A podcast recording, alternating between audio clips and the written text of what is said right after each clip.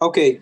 Essas semanas, a gente está, na verdade, na continuação de. São três parshiot, é, são três capítulos, um pouco mais, da história, talvez, da novela de Yosef com os irmãos. Eu não sei se já saiu novela da Globo, da história de Yosef, mas com certeza a verdadeira é a melhor que tem.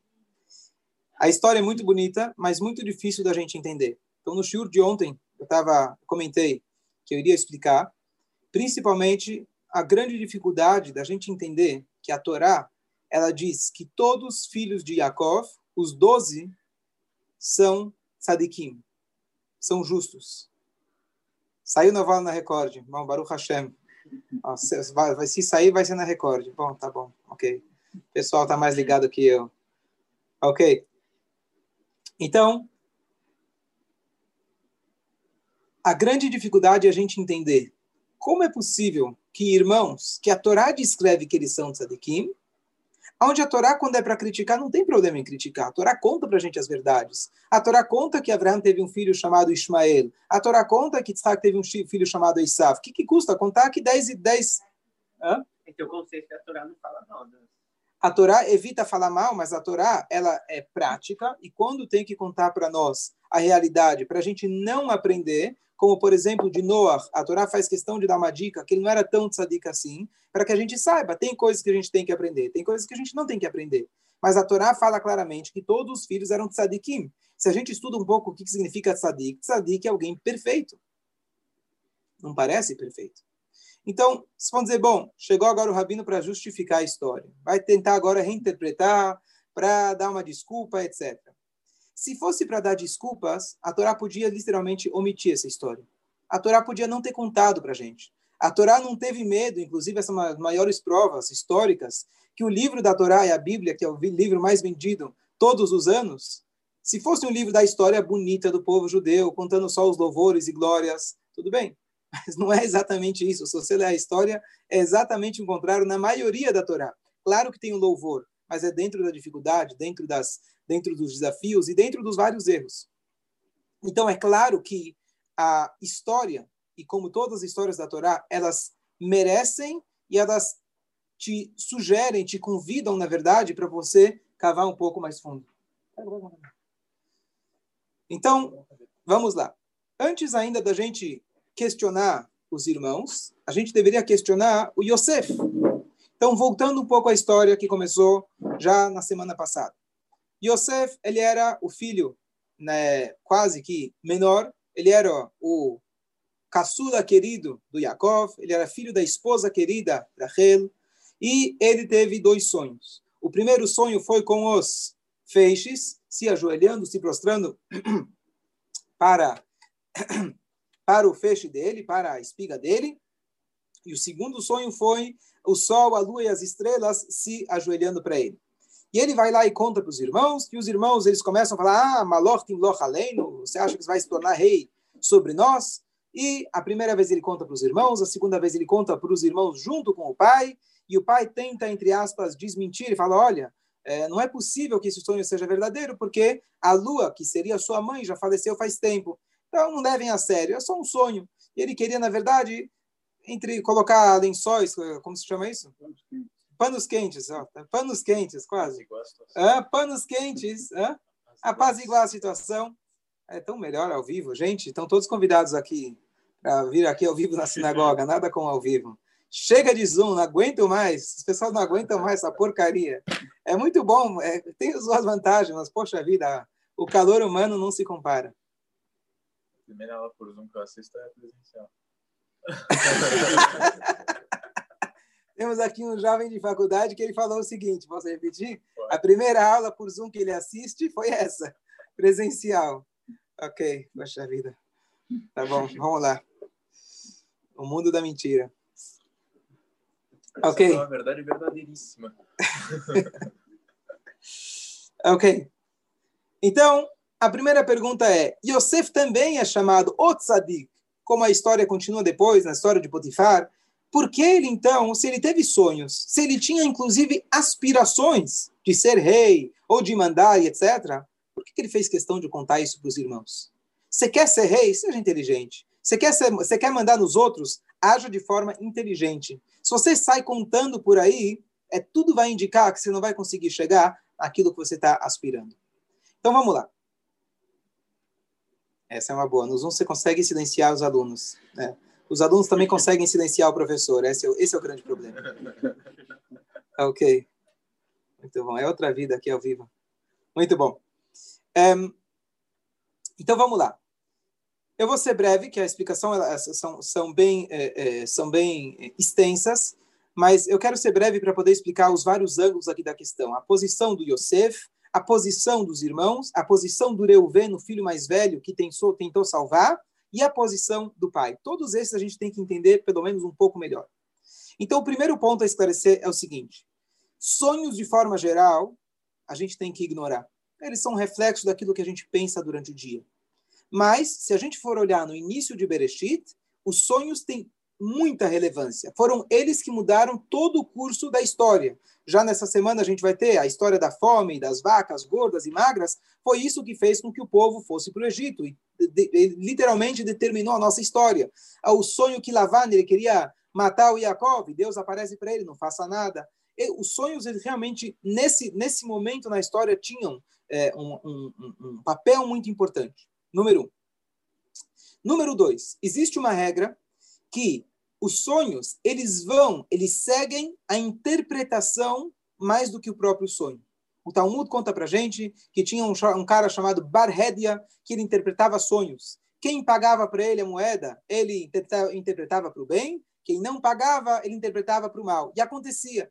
Até que foi um sábio lá e ele interpretou para o mal, porque o sábio não pagou para ele, que estava tentando descobrir o que estava acontecendo. E aí ele descobriu que ele tinha lá um, uma Megillah, um, um, manuscrito, um pergaminho escrito, que cola halamot Todos os sonhos vão atrás da boca. Ou seja, isso é importante até hoje, e se alguém te conta um sonho, você deve interpretar ele positivamente. As nossas palavras são muito mais fortes do que aquele sonho que você teve. Número um. Número dois, uma vez que a interpretação vai, ela segue a boca, é bom você contar esse sonho para pessoas que gostam de você. Porque se você contar para pessoas que não gostam de você, a coisa não vai ser boa. Então, o que acontece? O Yosef ele tinha um plano. O plano número um dele era, ele sabia que já havia uma discórdia, um, uma, um ciúmes entre, os, entre ele e os irmãos. Porque o pai, não foi nem escolha dele, o pai foi lá e deu para ele uma túnica especial. Tá certo? Então, inclusive a gente mencionou na outra, na, na outra paraxá, entre Rachel e Leá, a Torá conta que Leá ela era odiada. Difícil de dizer que a esposa de Jacob era odiada. Então, eu trouxe uma das explicações bonitas, que quando você dá preferência para uma ou para um filho, o outro se sente odiado. Você pode dar 999 para um e um milhão ou mil para o outro, uma diferença pequena, essa diferença faz com que o outro se sinta odiado.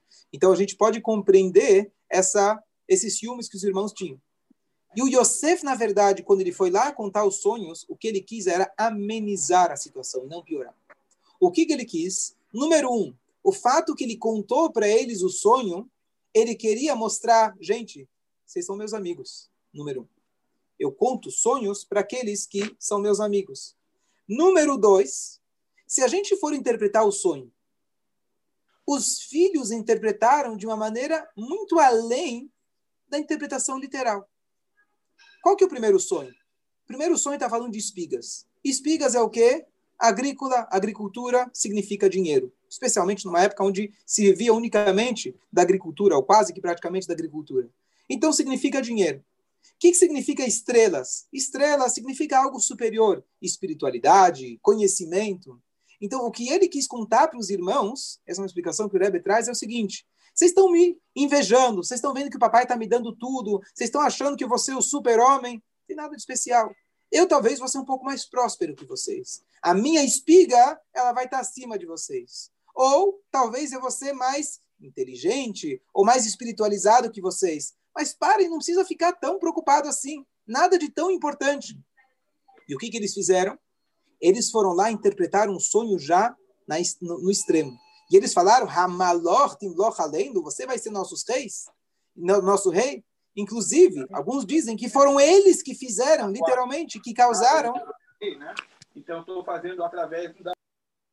Foram eles que causaram o destino deles. Quando eles disseram, Yosef, você vai ser nosso rei e a gente vai se ajoelhar para vocês, eles selaram o seu próprio veredito. Então dá para entender com essa explicação, eu vou ser breve, de que Yosef ele tinha uma intenção de amenizar. Fala. Ok. Se alguém quiser, depois eu posso, a gente pode continuar o assunto, fazer perguntas sobre Yosef. Mas essa é a explicação em relação ao Yosef. Ele quis amenizar. Agora, a grande pergunta é, a grande pergunta é a posição dos irmãos. Sobre os irmãos. Então, a primeira coisa é, ele viu que quando ele contou o primeiro sonho, o resultado não foi muito bom, não foi muito legal. Ele achou que seria melhor. Então, o segundo sonho, ele foi lá e contou para quem realmente amava ele, que ele tinha certeza que amava ele, que era na frente do pai. Por isso a gente então entende que a primeira vez ele contou para os irmãos apenas, a intenção dele era positiva, e a segunda, ah, mais um ponto importante. Por que, que ele contou o sonho? Guarda para você o sonho. Esquece o sonho. Então existe desculpa, um terceiro conceito sobre sonho, que um sonho que ele não foi interpretado, que não foi contado, é como se fosse uma carta que não foi aberta. Não digo para gente, porque o Talmud fala para gente não relevar os sonhos, mas no, na situação, como a gente descreveu, estamos falando aqui de pessoas chaves na história do povo judeu. Se você tem um sonho e não conta, você está segurando uma coisa muito importante. Você está com a senha do cofre na tua mão e você não está abrindo. Então é importante que você conta e não fica naquela aflição se a gente esquece, quando a gente esquece depois. Melhor ainda, esqueceu melhor ainda. A não ser que vocês sonham com Torá. Ele... Vamos lá. Ah, o, o, o, quando você conta para alguém, ele interpreta, mesmo que seja para o mal, Deus nos livre, não é um veredito. Não é um veredito. O que a gente sabe é que a boca tem uma influência muito grande. Não é um veredito. Quando a gente fala mal dos outros, por que, que é tão grave? Porque se você fala mal, você desperta o mal do outro. Além da questão ética, você falar mal do outro, você está despertando mal. Então tem uma força muito grande, não é um veredito, cada um tem seu livre-arbítrio e Deus tem planos maiores, às vezes, do que aquilo que a gente acha que a gente entende. Bom, vamos agora para os irmãos. Eu vou trazer a explicação, que é a explicação clássica, o Rashi ele traz para a gente, que é o seguinte, a briga dos irmãos era uma situação muito particular e talmúdica. As leis que eles seguiam na época era, as, eram as leis de Noah. Deus tinha dado sete leis para Noah, então eles eram obrigados a cumprir as sete leis de Noah. Sobre as demais mitzvot, os nossos sábios afirmam que os patriarcas eles cumpriram as mitzvot ainda antes de terem sido dadas. É um assunto por si como que eles cumpriram, como que era possível. Mas não era todas as mitzvot que eram capazes, eram capazes de cumprir, e ainda existem opiniões que dentro de Israel eles cumpriam, fora de Israel eles não cumpriam. Mas existe uma situação bem particular, eu não vou me prolongar, mas é a seguinte: a penúltima das sete leis de Noah, a sexta, é que você não pode cortar parte de um animal que foi cortada enquanto o animal estava vivo. O respeito à vida animal. Você tem que esperar o animal morrer, aí você começa a cortar. O que significa um animal morrer? Então aqui tem uma coisa curiosa. Para nós judeus, que nós temos a mitzvah de fazer a shechitah, uma vez que o abate foi feito, o animal está morto. Mesmo que ele tenha reflexo, espasmo, ele está lá se mexendo, ele está alarricamente morto. Para um não-judeu, uma vez que a shritá não é uma mitzvah, o que, que você precisa fazer? Matar o animal de qualquer jeito. O que, que é matar o animal? Matar. Ele tem que realmente acabar com os reflexos também. E aí surge a questão de que os irmãos do Yosef, eles comiam a carne dos animais que eles cortavam enquanto o animal ainda estava se debatendo. E a questão era, ele acusava eles, conforme a opinião que diz, olha, vocês estão comendo antes do horário, porque a gente tem a lei de um goi, de um não-judeu, ainda não tem mitzvot, então por isso vocês estão comendo parte de um animal que foi cortado enquanto estava vivo. E eles seguiam a opinião do Talmud, posterior, etc., de que, não, uma vez que a gente já matou o animal, já fez a shkita, o animal já estaria permitido. Independente da, dos detalhes dessa lei muito particular, a questão é a seguinte. Quando Yosef ele via que os irmãos faziam isso e ele contava para o pai, ele estava literalmente ameaçando os irmãos de morte. Porque antigamente, quando um, um Ben Noach, ele transgredia uma das mitzvot de Ben Noach, não é o caso atualmente, que as pessoas nem sabem, mas nossa obrigação de ensinar, é de que a pessoa teria pena de morte. Então, se ele contava para o pai que eles estão transgredindo uma das leis básicas, éticas que Deus, Deus já, já tinha dado lá atrás para o Noah, então ele estaria ameaçando eles de morte. Qual que é a lei da Torá? Quando alguém quer te ameaçar de morte, você mata ele primeiro.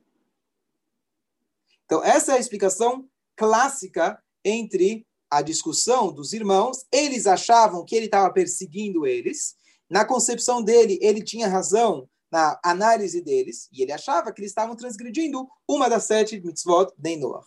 Então, eu fiz questão, apesar que essa é uma explicação é, que merece muito mais tempo para a gente conseguir entender os detalhes, mas é uma explicação clássica é, para, é, para essa é, discussão. Vamos trazer agora mais uma explicação que essa é fantástica, muito bonita, que para mim, pelo menos, já, já adiantou e explicou bastante dessa essa questão. Vamos voltar um pouco na história. Abraão teve dois filhos. Um era bom, outro não. O Ismael, no final das contas, o pai mandou ele para o Egito. Acabou, mandou ele embora mandou com eles com, as, com a magia negra, mandou ele com os conhecimentos das, dos, da, da, das, das magias é, é, impura, impuras e mandou ele para o Egito. Acabou, Ismael saiu. São nossos primos, primos. Depois tivemos Yitzhak. Ele também teve dois filhos. Quem lembra da história? O pai ficou cego. O pai queria abençoar um dos filhos, só que a mãe enxergou que ele não era merecedor das bênçãos. O que, que, o, que, que o Yaakov teve que fazer? Ele vestiu as roupas do Esav, teve que omitir do pai, fazer todo aquele truque para que as brachot fossem para o lugar certo. Os filhos de Yaakov pensaram a mesma coisa. Tem aqui um jovem que, como, tá, como o Urashi descreve para a gente, ele fica se penteando, ele fica se embelezando, dando atenção para o corpo dele. Esse Yosef está fora esse Yosef não é a pessoa que vai receber as brachot.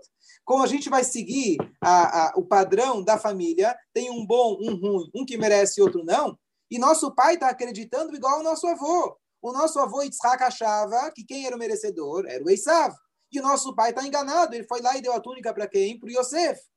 Então a gente tem que fazer as coisas, é, é, re, reorganizar as coisas tal como aconteceu lá atrás. Então eles ficaram nessa discussão com Yosef e ainda tentando tirar ele do caminho, porque eles tinham certeza, conforme essa opinião, de que ele era a clipar, ele era a casca, ele era o resto.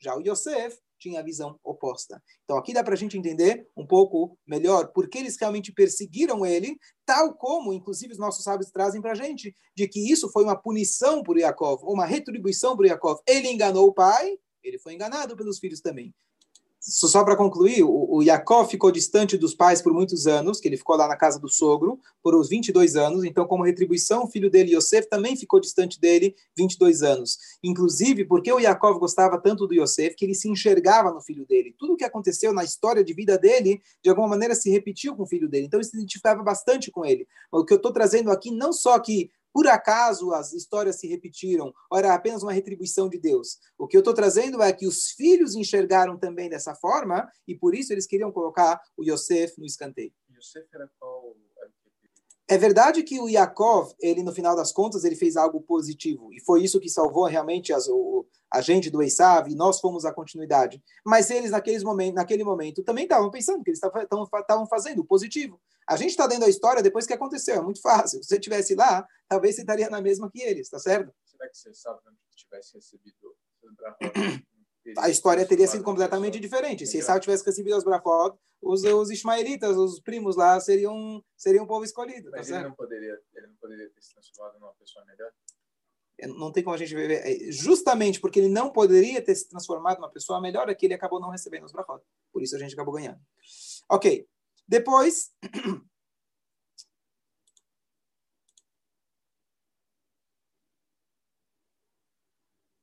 Ok. Rapidamente, nós temos aqui uma. Uh, agora vamos ver um detalhe da, dos irmãos. Uma coisa curiosa. Um dos irmãos, Reuven, os irmãos queriam matar. Então o pai dele falou: oh, vai lá ver como estão teus irmãos no rebanho. Foi lá, ele, mesmo que sabia que os irmãos não gostavam dele, ele assumiu o risco e foi lá ver os irmãos. Quando ele estava chegando, os irmãos já começaram a planejar: o que, que a gente vai fazer com esse cara? E aí falaram: vamos matar. E aí o Reuven falou: não, não, vamos jogar ele no poço para a gente não ser ativamente assassino. Mas a ideia de Reuven diz era para salvar o irmão. Por quê? Não que ele realmente era é, tinha um plano totalmente puro nesse momento, mas ele ia acabar recebendo a culpa porque ele era o irmão mais velho. É, então, o que acontece? É, então, a pergunta que surge é interessante. Tá bom, então eles escutaram o irmão mais velho, e aí o Reuven ele foi para o lado, ele foi para o canto, e ele foi, na verdade, chorar pelo, pelo pecado que ele tinha feito, trocado a, a cama do pai, etc. E aí ele volta lá depois e vê que o Reuven, que o Yosef não estava lá, porque os irmãos acabaram escutando o Yehudá, que o Yehudá falou, vamos ganhar uns trocados, e tiraram ele do poço. A pergunta que surge é, tá bom, você não quer matar ele ativamente, então o que, que você faz? Coloca ele, então, num poço de cobras e escorpiões. O que, que adiantou? O que, que adiantou? Você não quer Lona no Nafesh. Então, me explica, qual que era teu plano? Você não colocou ele em qualquer outro lugar. Se ele colocou, como a Torá fala, o, o poço vazio, e lá tinha cobras e escorpiões. Então, uma explicação clássica diz que ele falava o seguinte: Lona no Nefesh, a gente não pode ativamente matar ele. Vamos colocar ele na jaula do leão, igual o Daniel, muitos anos depois, e Deus sabe o que fazer. A gente vai colocar ele nessa situação. Se ele é tzadik, a gente tem aqui um teste lá, o polígrafo, o teste da mentira. Coloca ele, eu não. É, não é uma receita para todos, né? Você quer pegar teu irmão, saber se ele está falando a verdade, coloca ele na, na jaula dos leões, vê se come. Eu não sei se essa é a melhor dica. Mas se o Yosef realmente era aquilo que o pai enxergava, que é um verdadeiro tzadik, então ele falou: sabe o quê? Eu não tenho agora como convencer meus irmãos de abortar o plano. Então vamos fazer uma coisa aonde Deus vai decidir. Colocamos lá e a gente vê que realmente deu certo realmente ele não foi morto, ele conseguiu, aconteceu nada com ele, ele não foi, não, não foi, não, não morreu na, na, na, mão das cobras e escorpiões. Então essa é uma explicação clássica. Uma outra explicação um pouco menos conhecida é de que ele pensou o seguinte, um pouco mais trágico. Ele falou: meus irmãos sequer vão deixar restos mortais dele. Então ele falou o seguinte: deixa ele no buraco. Depois eu volto aqui e busco pelo menos os restos mortais. E eu dou para ele uma, um enterro digno, pelo menos isso. Isso que ele tentou salvar. E por isso, inclusive, quando ele volta, está escrito, ele volta lá para o poço e ele vê que o Yosef não está lá. Bom, o que você esperava? É, Yosef não está lá, você ficou todo. Aí ele ficou todo preocupado. Foi, ficou, não está tão preocupado. Ele ia estar tá morto de qualquer jeito, não está lá, está lá. O que, que ele ficou preocupado? Conforme essa explicação, que ele estava esperando, pelo menos, encontrar os restos mortais do irmão para poder, pelo menos isso, trazer de volta, etc. Então, essa é uma explicação curiosa sobre. Ah, Reuven, mais velho. Certo? Agora, um ponto é, muito importante da gente entender, e como introdução e voltar àquilo que eu falei lá no, lá no início. Só dizer, bom, isso aqui é tudo história, a gente está querendo justificar. Não, a Torá sempre faz um convite para a gente cavar mais fundo. Se fosse só para contar mal das pessoas, a Torá evita, como Abraão falou no começo. A Torá não conta mal. A Torá conta para a gente, inclusive, que o pai, o Yitzhak, ele tinha ficado cego por muitos anos para quê? Só para que o filho pudesse pegar as brachot. Tem uma solução mais simples. Deus deixa o homem enxergar e conta para ele que aquilo que ele está pensando do filho Esav não é exatamente o que ele, o, a realidade. Mas Deus não quis falar. Deus não quis contar Lachonará mesmo do Esav. Ele preferiu deixar o pai cego. Então a gente vê como a Torá faz a máxima de questão de evitar contar o negativo. Então, com certeza, a Torá tem aqui várias lições para a gente, transmitindo, por um lado, aquilo que a gente não deve fazer, mas também convidando a gente para entender que aqui estamos falando de tzadikim. Agora, uma coisa é, muito importante. A Torá tem várias camadas. Então, a camada literal é a discussão dos irmãos. A camada um pouco mais a fundo, algumas das explicações eu mencionei aqui, que eles tinham, na verdade, intenções boas e etc. E agora, ou pelo menos não, não pelo menos intenções não não más, não vou dizer será boas. E aqui tem uma terceira coisa, que é, na verdade, a explicação mais profunda da Torá. Que a Torá, quando conta para a gente, isso vem falando desde Bereshit, quando a Torá conta para a gente uma história de Adam, de Rava, da cobra, de Isaf, de Yaakov, a gente tende a falar, bom, se eu tivesse lá, eu ia salvar o Yosef. Bom, se eu tivesse lá, eu ia brigar com os irmãos. Se eu tivesse lá, a Torá não é um conto, um filme de Hollywood, onde você precisa apontar o herói e o vilão. Não, não.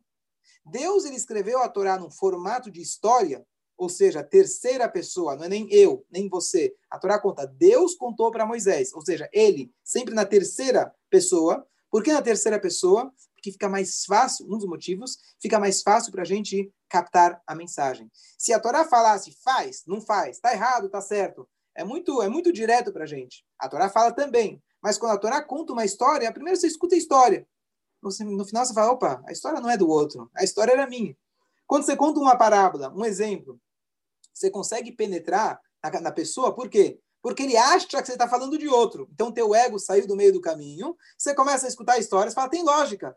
Opa, depois fala, não, mas não estava falando do outro. Não era a historinha do elefante, a história do, do tartaruga e do coelho. O coelho, na verdade, está dando uma mensagem para mim. Estava querendo dar uma mensagem. E aí você consegue captar. Então, quando a Torá está contando para a gente dos piores, seja lá Isav, Ismael, é porque nós temos Ismael dentro de nós, nós temos Lavá dentro de nós, nós temos Paró dentro de nós. Todos esses são figuras históricas que tiveram literalmente, mas a Torá fez questão de contar, porque nós temos elas dentro de nós.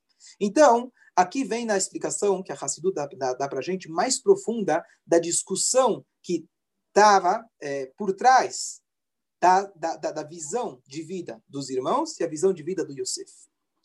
A visão de vida dos irmãos era uma vida de reclusão, uma vida da pessoa estar dedicada inteiramente para a espiritualidade. Como a gente vê isso? Que os, os, pa, os patriarcas Abraham, Yitzhak e os, e os outros filhos de Yaakov, eles eram pastores. Pastor, você leva teu, teu, teu, teu pasto, teu gado, para pastorear a hora que você quer. E não exige muito trabalho. Você está com contato direto com a natureza, você pode ficar olhando para o céu, rezando, tal como fez o Yaakov, aos 22, 22 anos na casa do sogro, ele só dedicou ao estudo da Torá, enquanto ele cuidava do pasto. De repente aparece um irmão, ele começa a sonhar com o quê? Ele começa a sonhar com Manhattan, começa a sonhar, começa a sonhar com bolsa de valores, ele começa a sonhar com uma bela empresa que ele vai ter, na época era trigos, tá certo? Mas eles começam a falar, o que, que é isso que você está fazendo? que, que você está sonhando? Você está fugindo da, de todo o contexto da nossa história. Você está querendo inovar uma coisa que foge do judaísmo que a gente conhece. Mas o pai ele já sabia, ele conhecia essa essa característica do Yosef. Yosef Hashem Li Benacher era o nome dele. Que Deus me dê mais um filho. Em hebraico, Acher é outro filho. Dizem nossos sábios, o Yosef ele era capaz de fazer outro se tornar um filho.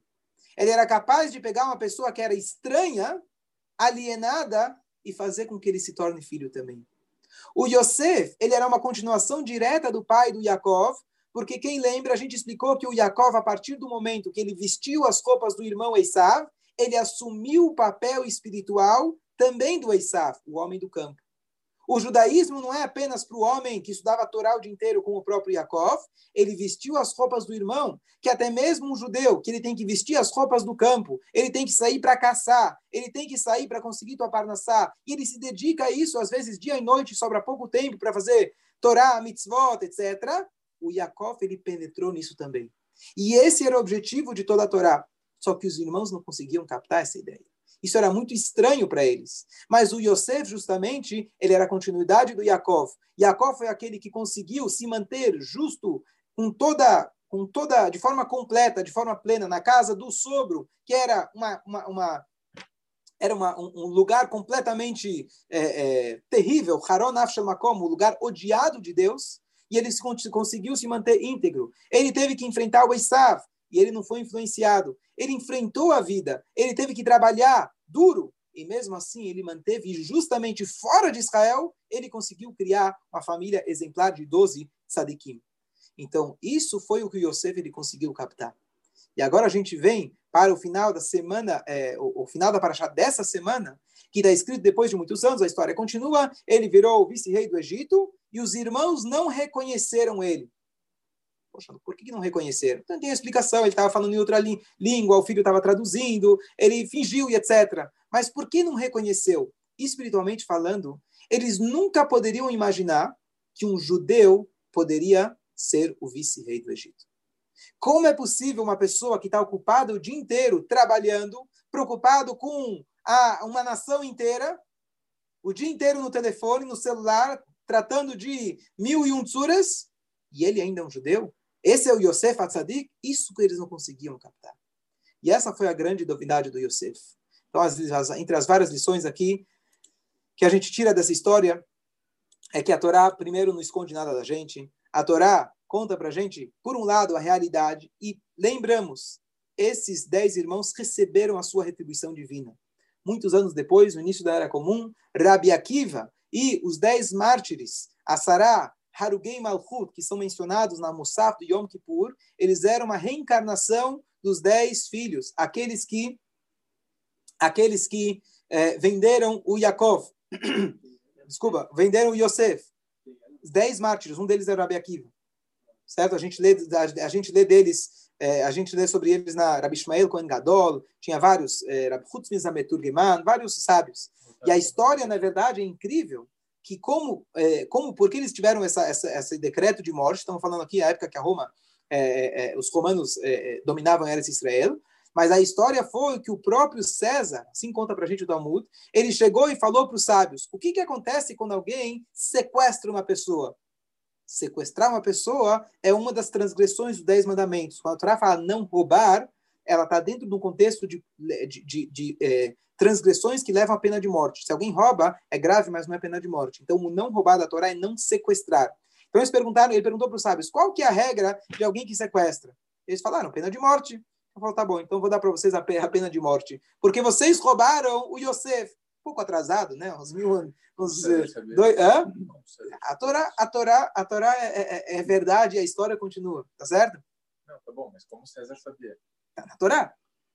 Ok, ele estudou Torá. Estudou Torá, mas tava tá lá. na Torá que eles eram... Que eles sequestraram o irmão. Mas que eles... Mas como... Não, não, não, não, não, não, não. O César não sabia que eles eram literalmente a reencarnação. A gente, depois da história, a gente tem essa, essa história. Então, combina literalmente o que aconteceu. E aí, então, eles falaram... É, é... Ah, aí tem a história do Rabi Shmuel, quando Gadol ele foi consultar Imagina, estamos falando aqui dos grandes sadiquim. Foi consultar a Deus lá, ele fez uma, um passeio lá para o próximo andar, e o anjo Gabriel falou eu escutei por trás da cortina, ou seja, Deus falando que vocês foram, assim está decretado que vocês vão ser entregues nas mãos do governo, na, na, na mão do César. E ele falou por quê? Porque desde que.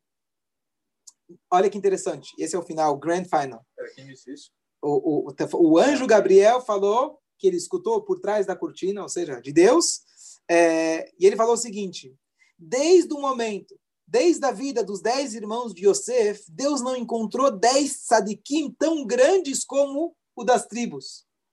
Vocês são sadiquim tão grandes que vocês podem representar, ainda mais, como expliquei, a explicação mais profunda, que era até uma reencarnação, mas eu não encontrei dez sadiquim como eles que possam pagar essa dívida. Então, vocês vão pagar essa dívida. A gente não pode aqui entender os caminhos de Deus. Espera aí, vocês são tzadikim, não deveriam ter essa dívida. Mas com certeza, o que a gente conclui daqui é que o erro não é um erro que a gente pode chegar a falar, ah, era inveja, queriam matar e etc. Não é o literal que a gente entende. Tem muito mais por trás e é, uma das coisas práticas da gente tirar de tudo isso é, como lei prática, um pai não deve dar, demonstrar preferência a um filho do que o outro. Inclusive, a lei judaica com, com, menciona aquilo que Jacob fez para mostrar para nós que nós não podemos fazer aquilo que ele fez. É proibido, é, não é, é, é, é, é completamente desaconselhável uma pessoa, um pai, deserdar um filho. Mesmo que ele tenha intenções muito nobres, dizer, bom, eu vou deserdar ele, para quem sabe ele vai, ele leva jeito. A gente está proibido de fazer uma coisa dessas. Bom, Espero ter ajudado na compreensão dessa história.